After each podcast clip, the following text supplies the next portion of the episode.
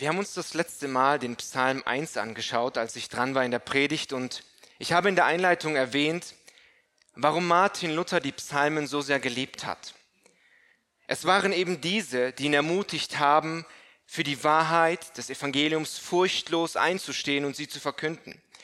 Und gerade auch in der letzten Zeit der Reformation, wo Martin Luther viele traumatische Tage hatte, war er oft entmutigt verzweifelt und ja, er hatte sogar sehr starke Depressionen. In diesen schweren Zeit nahm er den Psalm 46 und hat diesen mit Philipp Melanchthon gesungen. Doch jetzt wissen wir aus der Kirchengeschichte und aus den biblischen Persönlichkeiten, dass Martin Luther nicht die einzigste Person war, die mit Depressionen gekämpft hat. William Cooper, ein großer Dichter, hatte auch mit schweren Depressionen zu kämpfen. Fast sein ganzes Leben lang hatte er mit diesen, hat er starke Schwierigkeiten und hat mit Depressionen gekämpft. Er war der vierte Sohn von Pastor John Cooper und seine Mutter starb, als er erst sechs Jahre alt war. Und die erste Anfechtung und Depression hatte er schon als, als äh, junger Mann. Und so versuchte er sich mehrmals das Leben zu nehmen. Er wurde in die Anstalt St. Albans eingewiesen und ein Arzt dort gab ihm eine Bibel zum Lesen. Und William fing an zu lesen und durch Gottes Gnade allein, überführt von seiner Sünde, errettete ihn Gott aus seinem sündigen Zustand. Und ein Jahr nach seiner Rettung traf William Cooper John Newton und sie wurden beste Freunde. Und so arbeiteten sie beide zusammen an einem Gesangsliederbuch und unter anderem ist auch dieses Lied entstanden, Amazing Grace von John Newton, William Cooper lebte aber auch, gleich, lebte auch zur gleichen Zeit wie George Whitfield und wurde stark von seiner Theologie geprägt.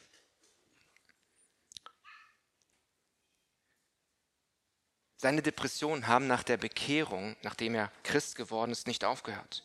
Manchmal war er so stark deprimiert, dass er sich nichts anderes als den Tod gewünscht hat. Doch diese Depressionen trieben ihn dazu, Gott noch mehr zu suchen um seinen Frieden in ihm zu finden. Aus dieser Erfahrung an Leiden und Depressionen schrieb er ein wundervolles Gedicht mit dem Titel Gott wirket oft geheimnisvoll, also übersetzt. Und in diesem Gedicht bringt er, seine bringt er sein unerschütterliches Vertrauen in Gott zum Ausdruck. Und umso mehr freue ich mich, dass wir in unserem Gesangsliederbuch dieses Lied auch haben. Es ist das Lied Nummer 43 und beruht eben auf dieses Gedicht von William Cooper. Und ich möchte dich ermutigen, nimm das Liederbuch, auch jetzt in der Ferienzeit, lern das Lied und singe es. Es ist ein ermutigender Text. Die Lied Nummer 43. William Cooper hat trotz der Unruhe und der Entmutigung Frieden in Gott gefunden. Er hat gelernt in seinem Leben, in, egal wie tief die Depressionen auch waren, auf Gott zu vertrauen. Und Depressionen sind nicht etwas, was nur Menschen haben, die ohne Gott leben. Wir haben es gesehen an Martin Luther und an William Cooper, sondern auch wir, auch wenn wir jetzt nicht so bekannt sind wie diese beiden Männer, können genauso in starke Depressionen verfallen. Und vielleicht fragst du dich, warum predige ich genau darüber? Wir haben Sommerzeit und scheint die Sonne und ich schwitze auch schon ein bisschen. Aber so einfach ist es. Vor nicht zu langer Zeit hatten wir sehr lange einfach nur Regen. Wenn wir um 19 Uhr rausgeschaut haben, habe ich mir schon gedacht, ich muss ins Bett gehen. So dunkel war das. Und ich habe mich erinnert, dass ich früher noch um diese Zeit im Freibad war. Und das, sind zum Beispiel, das ist ein Beispiel, wie wir deprimiert sein können, auch wenn es vielleicht jetzt nicht so starke Depressionen sind wie andere. Doch was wir auch wissen dürfen, an gerade diesen beiden Männern, Martin Luther und William Cooper und auch alle anderen biblischen Charakteren, auch in der Kirchengeschichte, dass sie gelernt haben, auf Gott zu vertrauen, auch in der schwierigen Zeit. Und Martin Lloyd Jones sagte zu diesem Thema, anstatt in dieser deprimierten, unglücklichen Weise zu murmeln, erinnere dich an Gott, wer Gott ist und was Gott ist und was Gott getan hat und was Gott verheißen hat zu tun. Das sagte Martin Lloyd Jones.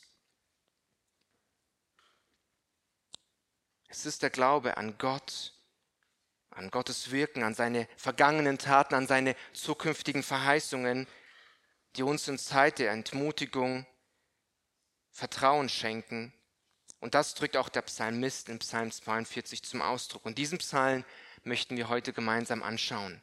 Schlag mir mit mir bitte gemeinsam auf den Psalm 42 und lasst uns gemeinsam lesen.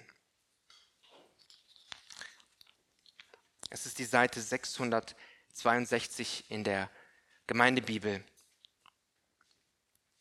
Psalm 42. Dem Vorsänger von den Söhnen Korachs ein Maskel. Wie ein Hirsch lechzt nach Wasserbächen, so lechzt meine Seele, oh Gott, nach dir. Meine Seele dürstet nach Gott, nach dem lebendigen Gott.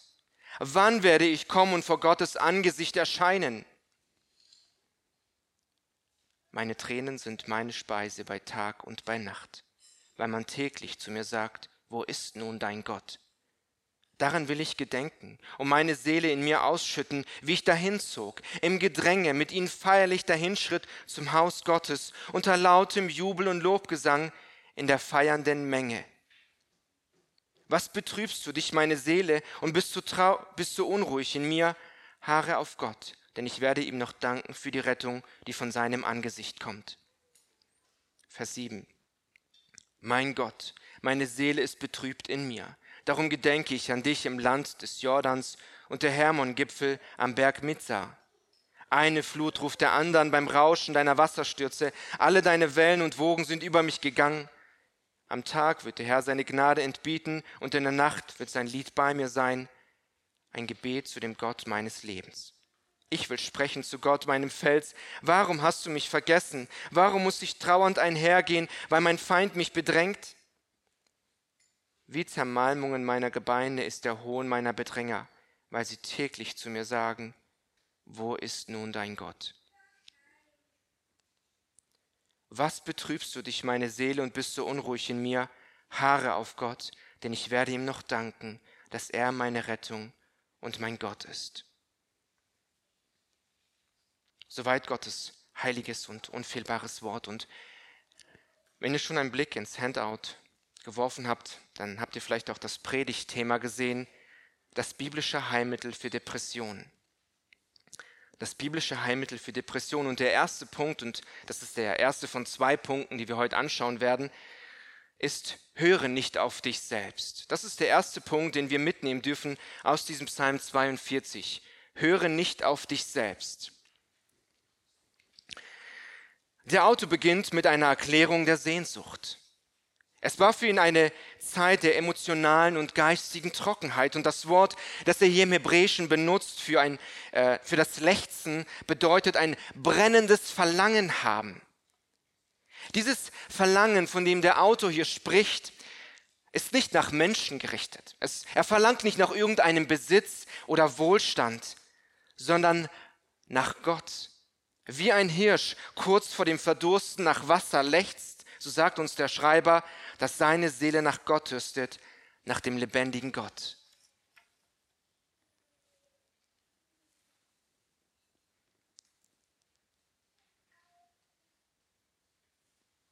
Den Gott, an dem sich der Autor richtet, ist nicht irgendeine Gottheit, wie wir ihn damals in dem Alten Testament oft finden, gerade bei den heidnischen Völkern, bei den Philistern, den Ägyptern oder anderen ähm, Menschen um ihn herum. Und auch in seiner Position, er ist ja gerade nicht in Jerusalem, in Israel, könnte man vielleicht annehmen, dass er nach was anderes verlangt. Also es sind nicht die Gottheiten oder die, der Götzendienst, wonach sein Verlangen ist. Er sagt es deutlich, sein Durst ist nach dem wahren Gott gerichtet. Dieser Gott ist kein Gott wie eine Statue von Menschen errichtet, um angebetet zu werden. Dieser Gott, nach dem sein Verlangen ist, ist der Lebendige, der Souveräne, der Allmächtige und der dreimal heilige Gott, wie wir es in Jesaja 6 lesen. Nach diesem Gott dürstet er. Seine Verzweiflung kannst du nicht nur in seinem Durst nach Gott sehen, sondern auch in der Frage. Er sagt, oder er fragt, wann werde ich kommen und vor Gottes Angesicht erscheinen? Wann werde ich kommen und vor Gottes Angesicht erscheinen? Allein in diesem Vers 3 wird Gott dreimal genannt.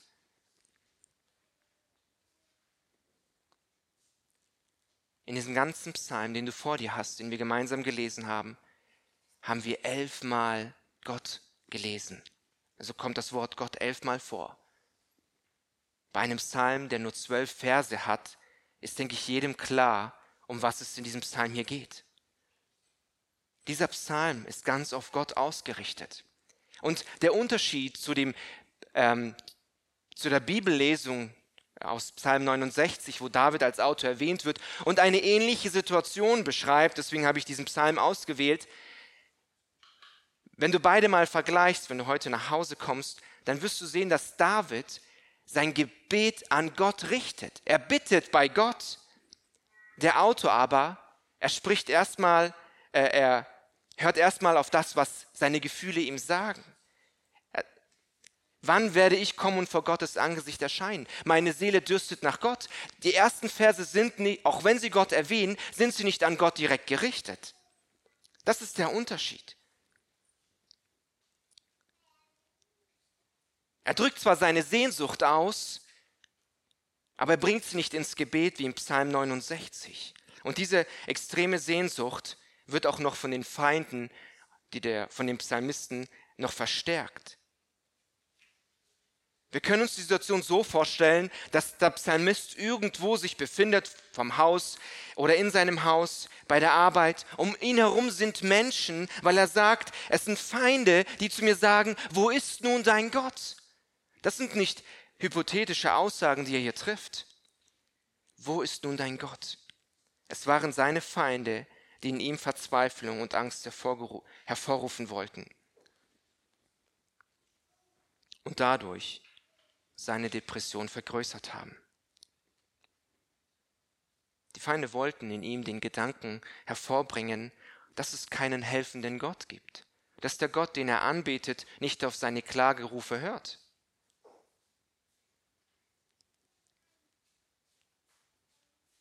Und wie stark seine Verzweiflung war, das sehen wir, indem er erwähnt, dass seine Tränen seine Speise waren bei Tag und bei Nacht. Vers 4. Der Psalmist ist körperlich am Boden.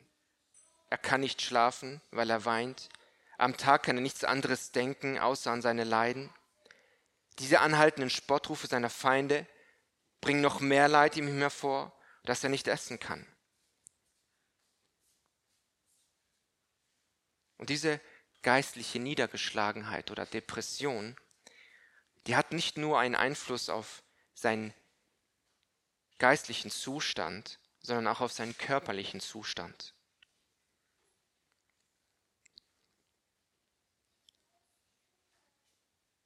Und was versucht der Psalmist, nachdem er von all seiner Verzweiflung hier es uns beschreibt oder sich äh, darüber nachdenkt? Er versucht sich an etwas Freudiges zu erinnern. Er denkt daran, dass er jetzt getrennt ist von dem Gottesdienst. Damals, als er noch gemeinsam mit dem Volk Gottes zur Anbetung ausgeschritten ist und mit den anderen Kindern Gottes Gott angebetet hat. In Vers 5 ist er das, woran er sich erinnert. Mit dem feierlichen Dahinschritt zum Haus Gottes. Er erinnert sich daran. Und in Vers 7 findest du einen Hinweis, warum er getrennt ist, eben von dieser Erinnerung, die er vorruft, warum es nicht mehr sein, sein, seine Praxis ist, mit den anderen Kindern Gottes oder Volk Gottes fröhlich daherzuschreiten. In Vers 7 sagt er, mein Gott, meine Seele ist betrübt in mir, darum gedenke ich an dich im Land des Jordan und der Hermongipfel am Berg Mitzah. Der Autor befindet sich also nicht mehr in Jerusalem, sondern im Land Jordan. Und aufgrund dieser Aussage nehmen viele Ausleger auch an, dass der Schreiber von Psalm 42 wahrscheinlich David ist und er an die Söhne Korachs gerichtet sind, die ja für den Gesang verantwortlich waren im Tempel. Es gibt nämlich sehr viele Ähnlichkeiten von David, äh, von dem Psalm Davids, wo er auch die ähnlichen Worte benutzt wie auch hier in diesem Psalm 42. Wir können es nicht mit Sicherheit sagen. Wir wissen natürlich von Davids Leben, wir haben uns den ersten Samuel, das erste Samuelbuch angeschaut, wie David auch getrennt war von Israel, als er geflohen ist vor König Saul. Das könnten alles Wahrheiten sein, die das äh, bestätigen. Wir können es aber nicht mit genauer Sicherheit sagen. Wir wissen, dass im Alten Testament der Ort der Anbetung Jerusalem war, der Tempel oder die Stiftshütte, zu dem das Volk Gottes zusammengekommen ist, um Gott anzubeten. Im Alten Testament hat Gott bestimmt, wie er angebetet werden sollte. Und wie gesagt, am Anfang finden wir die Stiftshütte, wo die Bundeslade äh, zu finden war. Und später wurde dann ein Tempel von Salomo gebaut. Egal wer der Autor des Psalmisten ist, ob es den Tempel schon gab von Salomo oder nur die Stiftshütte, er ist getrennt von der Anbetung Gottes. Er ist getrennt von den Kindern Gottes. Und das zeigt uns in Vers 7. Und weil er getrennt ist, hat er eben versucht, in Vers 5, sich durch schöne Erinnerung an den Gottesdienst diese Zweifel, die Depression, die er hatte, zu überwinden. Doch wenn wir von Vers 7 bis Vers 11 weiterlesen, dann merken wir, dass das nicht viel gebracht hat.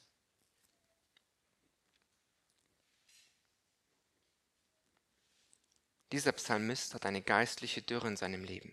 Er ist getrennt von Gottes Wort, er ist getrennt vom Gottesdienst und er ist getrennt von seinen Glaubensgeschwistern. Auch wenn der Gottesdienst heute nicht an einem Ort gebunden ist, wie im Alten Testament, ähm, das sehen wir, Jesus macht es deutlich der Frau am Brunnen im Johannes 4, Vers 23, wo er sagt, aber die Stunde kommt und ist schon da, wo die wahren Anbeter den Vater im Geist und in der Wahrheit anbeten werden, denn der Vater sucht solche Anbeter. Und das bedeutet, wenn wir auch die ganze Lehre des, der Heiligen Schrift zusammennehmen, dass die, Anbet, dass die Anbetung Gottes nicht mehr an einem Ort gebunden ist, sondern dass wir als Anbeter Gottes ein heiliges, ein Gott wohlgefälliges und ein lebendiges Opfer sein müssen durch unser ganzes Leben. Das sagt uns der Apostel Paulus, als er sagt, eben, das ist der lebendige Gottesdienst in Römer 12, Vers 2.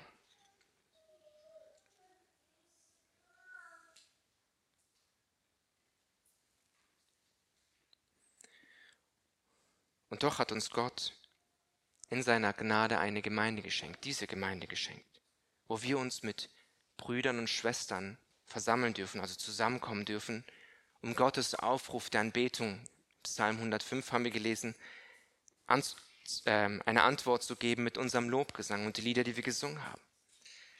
Wir dürfen als Christen zusammenkommen und Gott, unseren Erlöser, lobpreisen für das, was er vollbracht hat durch seinen Sohn Jesus Christus.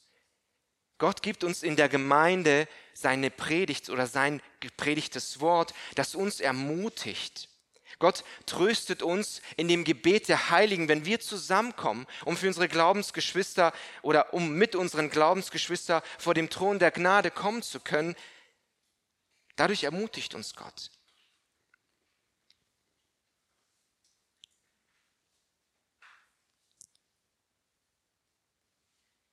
Und wenn wir von diesen Dingen abwesend sind, dann verstärken wir nur unsere Depression. Das sehen wir in dem Psalm 42.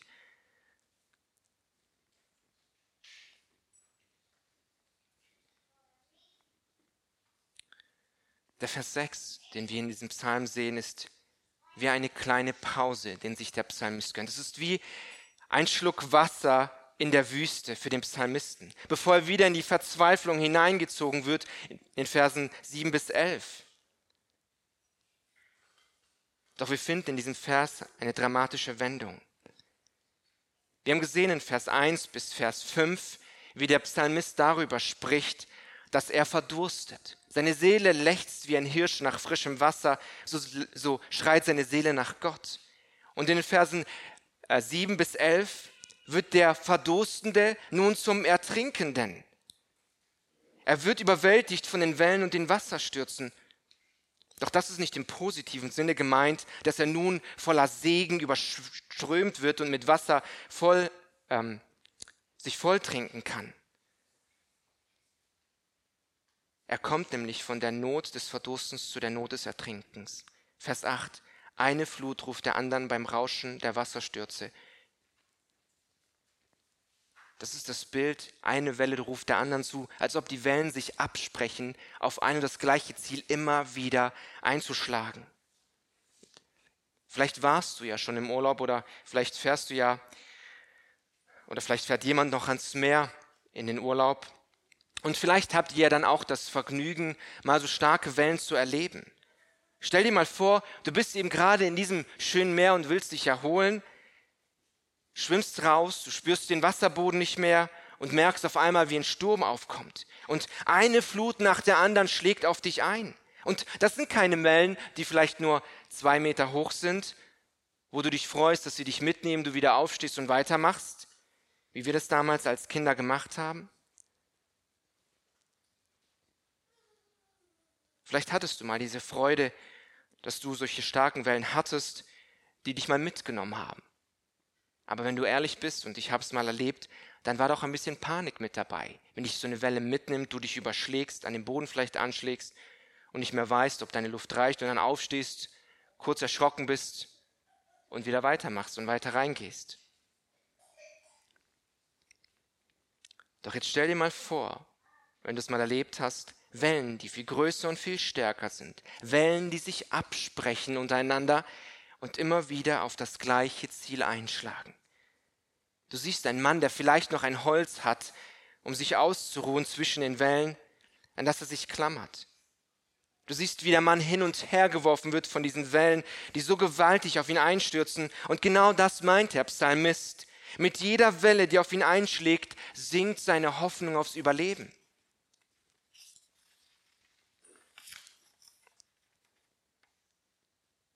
Das ist das zweite Bild, das der Psalmist gebraucht, um seine verzagt hat, um seine Depression uns deutlich zu machen.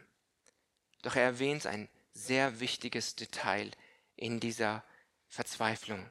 Und dieses Detail ist so wichtig, dass du darauf achten solltest und es niemals vergessen solltest in deiner Niedergeschlagenheit. Schau dir nochmal den Vers 8 mit mir gemeinsam an. Eine Flut ruft der anderen beim Rauschen deiner Wasserstürze. Allein deine Wellen und Wogen sind über mich gegangen. Beim Rauschen deiner Wasserstürze. Es sind Gottes Wasserstürze, die über ihn herfallen. Sie sind vollständig unter Gottes Kontrolle. Er hat, er hat den Psalmisten in diese Lage gebracht. Diese Wellen sind zum Wohl des Psalmisten gedacht. Und auch wenn er das in diesem Moment gerade nicht sieht und Angst hat zu ertrinken. Nirgendwo, also ich finde es so, ähm, wird diese Wahrheit am schönsten ausgedrückt in der Geschichte von Josef im Alten Testament, wie er von seinen Brüdern verkauft worden ist an die Ägypter und seine Brüder den Vater angelogen haben. Und in dieser ganzen Geschichte wird eine Wahrheit so vollkommen und wunderschön deutlich, nämlich Gottes Souveränität. Die Brüder wollten Böses mit ihm vorhaben. Sie wollten ihn loswerden, weil er der Liebling seines Vaters war. Sie haben ihn verkauft. Sie wussten nicht mal, dass er am Leben ist, weil er als, als Sklavenhändler an die Sklavenhändler verkauft worden ist. Gott hat ihn bewahrt. Er wurde in Potiphas Haus, ähm, er kam in Potiphas Haus. Die Frau von Potiphar hat versucht, ihn zu verführen. Gott hat ihn bewahrt. Er kam aber trotzdem ins Gefängnis. Im Gefängnis lernte er die ähm, Diener des Pharaos kennen, deutete ihre Träume. Einer gedachte an ihm, als der Pharao so einen Traum hatte.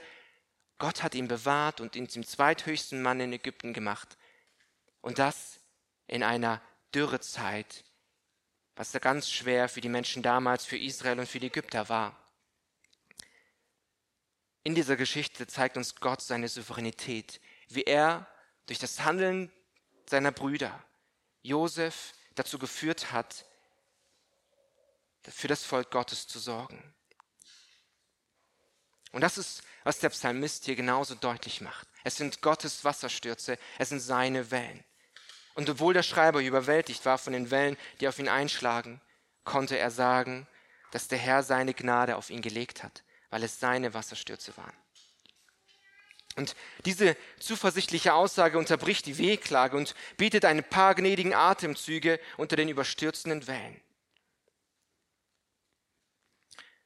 Die Gnade Gottes ist eine bedingungslose Gnade. Diese Gnade ist auf ihn gerichtet, auf den Psalmisten gerichtet und er wusste, dass diese Gnade niemals versagen würde. Und das sehen wir in den nächsten Versen. Er sagt, in der Nacht ist das Lied Gottes mit ihm. Wir haben gesehen, dass in Vers 4 der Psalmist schlaflose Nächte hatte, dass die Tränen seine Speise waren bei Tag und bei Nacht. Und doch bekennt er hier, dass es niemals eine Zeit gab, in dem er ohne Gott war. Auch wenn der Psalmist das gedacht hat, zu einer kurzen Zeit.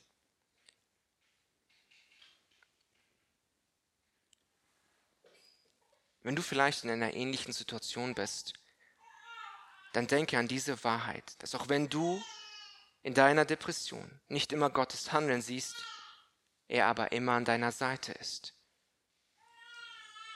Es ist seine Gnade und Güte, die dich umgeben. Er führt dich durch das Tal der Finsternis in das göttliche Tal. In diesem Gebet zum lebendigen Gott spricht er ihn auch als sein Fels an. Er wusste, dass Gott ein unüberwindbares Bollwerk ist. Jemand, der ihn vor diesen tosenden Wellen verbergen konnte. Und dann kommt die Frage, warum hast du mich vergessen?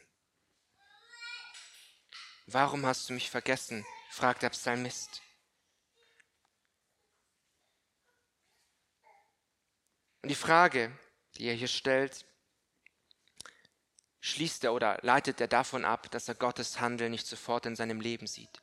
Er ist der Verdurstende, er ist der Ertrinkende. Und doch weiß er, dass Gott ihn in die Situation gebracht hat, aber er sieht Gottes Wirken nicht in seinem Leben. Und deswegen die Frage, warum hast du mich vergessen? Es schien so, dass Gott ihm nicht zugehört hat oder nicht zuhört. Seine Gebete schienen unbeantwortet zu sein. Die Feinde um ihn herum haben ja auf ihn eingeredet, wo ist nun ein Gott? Es gibt gar keinen Gott, der dir hilft.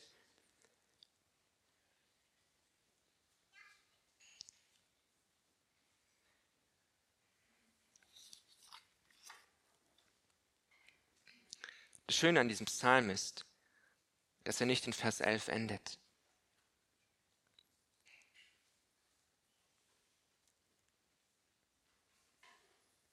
Du sollst nicht auf dich selbst hören, wenn du in der Depression bist, und, sondern du sollst vielmehr darauf achten oder auch wissen, dass Christen Depression haben können. Aber genauso dürfen Christen wissen, dass Gott uns in diese Situation bewahrt und uns in diese Situation hineingeführt hat. Wir finden keine Bibelstelle, in der uns gesagt wird, dass wir als Christen reich sein werden, dass wir gesund sein werden, dass wir niemals mit Depressionen zu kämpfen haben werden. Wir finden kein Wohlstandsevangelium in der Bibel, auch wenn wir das heute leider sehr oft von den Kanzeln hören. Wir Christen sind auch nicht immun gegen Krankheiten. Wir sind nicht immun gegen Gift oder gegen andere Dinge ähm, oder Gefahren, die uns das Leben kosten können. Aber als Christen dürfen wir auf Gott vertrauen. Wir dürfen sicher sein, dass er unsere Rettung ist.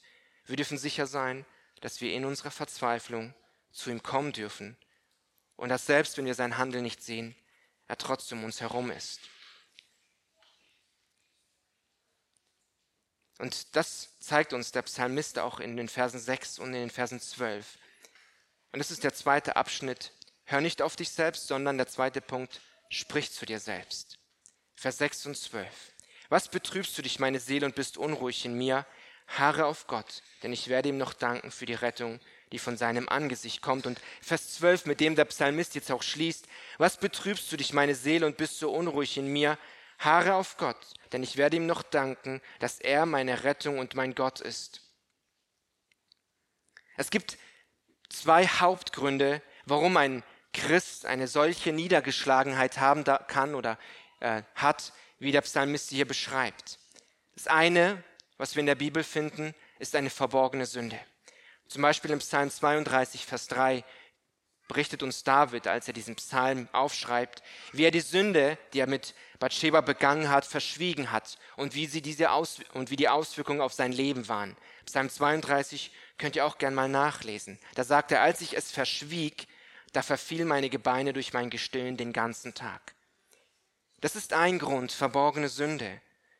Und der zweite Grund, Gott will seine Kinder lehren, ihn noch mehr zu lieben. Gott will seine Kinder lehren, ihn noch mehr zu lieben.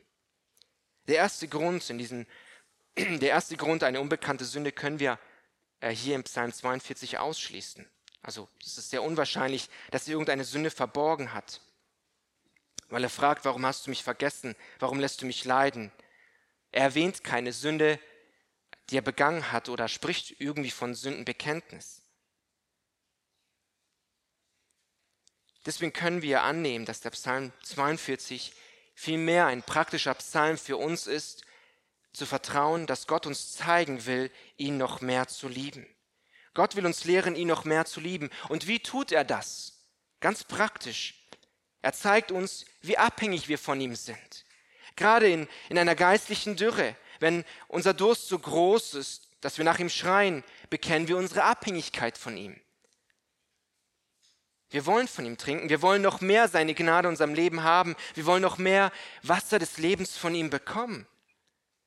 Und so ist die geistliche Dürre ein Beispiel, wie Gott uns zeigt, wie wir doch abhängig von ihm sind. Er zeigt uns, wie aber diese geistliche Dürre, die zum Beispiel hervorgerufen werden kann, indem man die Gemeinde nicht besucht, indem man die Gemeinschaft der Heiligen nicht sucht, dass diese geistliche Dürre noch größer wird. Und Gottes Gnadenmittel für dich ist die Gemeinde die Ältesten, denen du Rechenschaft geben musst, Geschwister, für die du beten darfst, von denen du Hilfe bekommst und denen du helfen kannst. Und Gott lehrt uns, indem er uns ähm, die Kraft gibt, auszuharren, indem er uns in Demut und in Treue zu ihm führt. Und das zeigt er uns vor allem, wenn wir gerade sein Wirken nicht in unserem Leben sehen, dass wir trotz unserer Verzweiflung ihm vertrauen dürfen. In diesen zwei Versen, in Verse 6 und 12, zeigt uns der Psalmist, dass er nicht mehr auf sich selbst hört, dass er auch nicht mehr auf die anderen Feinde hört, sondern dass er zu sich selbst spricht. Er predigt das Evangelium zu sich selbst. Und ein schottischer Prediger erzählte mal, dass er, nachdem er am Sonntagmorgen aufgewacht ist, so niedergeschlagen war. Er hatte so eine starke Depression, dass er eigentlich zu sich selbst gesagt hat, ich bin zu müde heute zum Predigen, ich kann nicht mehr, ich habe keine Kraft mehr. Die Woche hat mich so entmutigt mit all den Gesprächen mit den Mitgliedern, den Problemen der anderen Menschen, mit meinen Problemen auch zu Hause. Ich kann heute nicht auf die Kanzel treten und predigen.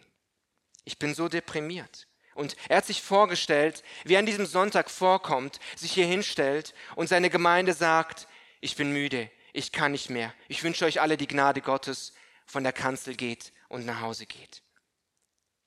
Doch bei diesem Gedanken hat er sich genauso vorgestellt, dass bevor er zur Kanzel kommt, andere Brüder ihn fragen, wie geht's dir, Pastor? Was machst du so? Er ihnen dann sagen würde, es geht mir nicht gut. Ich kann heute nicht predigen, und ich werde die Predigt, den Gottesdienst absagen. Und wer sich dann vorstellen würde, wie jeder einzelne von den Gemeindemitgliedern zu seinem Pastor hingehen würden, also nachdem er ihm gesagt hat, dass er nicht mehr predigen kann, ihm sagen würden, predige das Evangelium. Predige uns nur das Evangelium.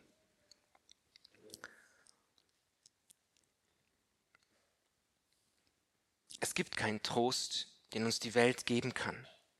Es gibt keine Hoffnung, die wir in der Welt finden, um aus unserer Depression herauszuführen. Das hat Martin Luther damals schon gesagt. Ich möchte ihn zitieren. Martin Luther sagt, es darf euch nicht erschrecken, dass ihr auf den Trost der Welt verzichten müsst, denn das ist nur ein armseliger, schlechter Trost, der nicht länger anhält, als bis ein Fieber oder eine Krankheit, ein Kopf- oder Bauchweh und schon ist der Trost zu Ende. Christus aber will euch einen anderen Tröster beschaffen, den Geist der Wahrheit, der euch dann trösten kann, wenn ihr erschrocken, hilflos, elend, armselig und verlassen seid. Nicht nur wegen der bösen Menschen um euch her, sondern auch wegen des Bösen in der Sünde in eurem Herzen. Denn darum wird der Heilige Geist auch Tröster und nicht Betrüber genannt. Das sagte Luther. Wir Christen können uns, wenn wir an Gottes Gnade denken, wenn wir an Gottes Souveränität denken, wenn wir an seine Führung denken in unserem vergangenen Leben, können uns erfreuen und uns auf dieses Fundament stellen, und sagen, Gott ist treu und Gott ist gütig und er wirkt in meinem Leben. Obwohl sich der Schreiber vom Psalm 42 getrennt von Gott fühlt, weiß er, dass Gott allein ihn erretten kann und er retten wird aus seiner Depression. Er schließt ja seine Hoffnung mit der Aussage, denn ich werde ihm noch danken für die Rettung.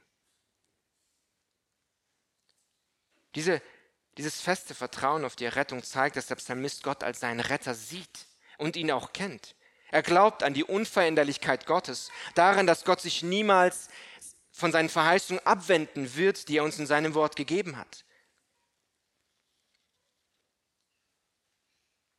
Warum betrübst du dich, meine Seele, und bist so unruhig in mir? Harre auf Gott, denn ich werde ihm noch danken, dass er meine Rettung und mein Gott ist.